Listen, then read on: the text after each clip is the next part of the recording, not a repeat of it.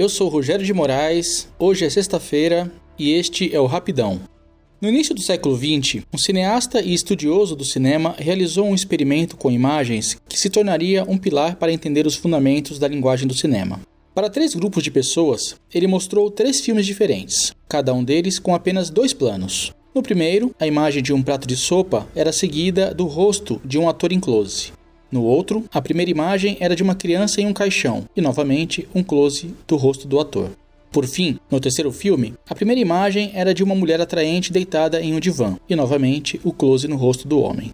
Para cada grupo foi perguntado qual era a expressão do ator. O primeiro grupo respondeu fome, o segundo disse que era tristeza e o terceiro disse que era desejo.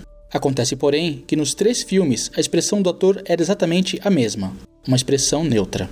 Quem realizou esse experimento foi o russo Lev Kuleshov, e o seu resultado é conhecido até hoje como o efeito Kuleshov. O que esse experimento mostra é que o modo como as imagens são colocadas em um filme, o modo como são editadas e justapostas, afeta a percepção do público sobre o que elas significam. Ou seja, uma imagem isolada pode ter um significado, mas quando inserida em um determinado contexto, com outras imagens, pode ser completamente ressignificada.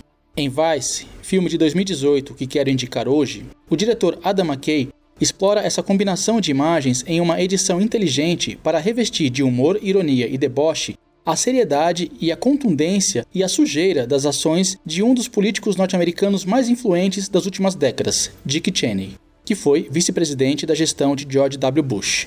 Vice narra a trajetória desse personagem real desde os tempos de beberrão briguento e fracassado até chegar à vice-presidência dos Estados Unidos, tendo em suas mãos mais poder, controle e influência do que o próprio presidente. McKay, entretanto, passa longe de uma cinebiografia burocrática e linear. Para contar essa história, abusa de elementos que conferem ao seu personagem e a todos ao seu redor um tom caricato, mas graças a uma edição esperta, ao uso de um narrador que só entenderemos quem é perto do final e à associação de imagens, o diretor consegue ressignificar a ironia que vemos na tela, conferindo a ela uma gravidade subliminar que nos deixa o tempo todo conscientes das consequências terríveis das ações do protagonista. Consequências que vão da invasão ao Iraque até o surgimento do Estado Islâmico. É a composição quase caótica, que inclui desde um falso final no meio do filme até um solilóquio shakespeariano, que faz de Vice um filme brilhante em desmontar uma figura pública naquilo que ela tem de mais perigosa por baixo da caricatura. Neste trabalho, impossível não falar da ótima atuação de Christian Bale como Dick Cheney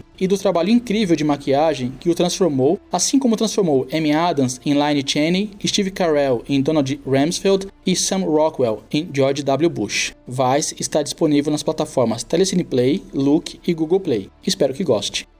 Escreva para a gente em rapidãopodcast.gmail.com e siga nossos perfis no Facebook, Twitter e Instagram. É isso aí, fiquem bem e até a próxima.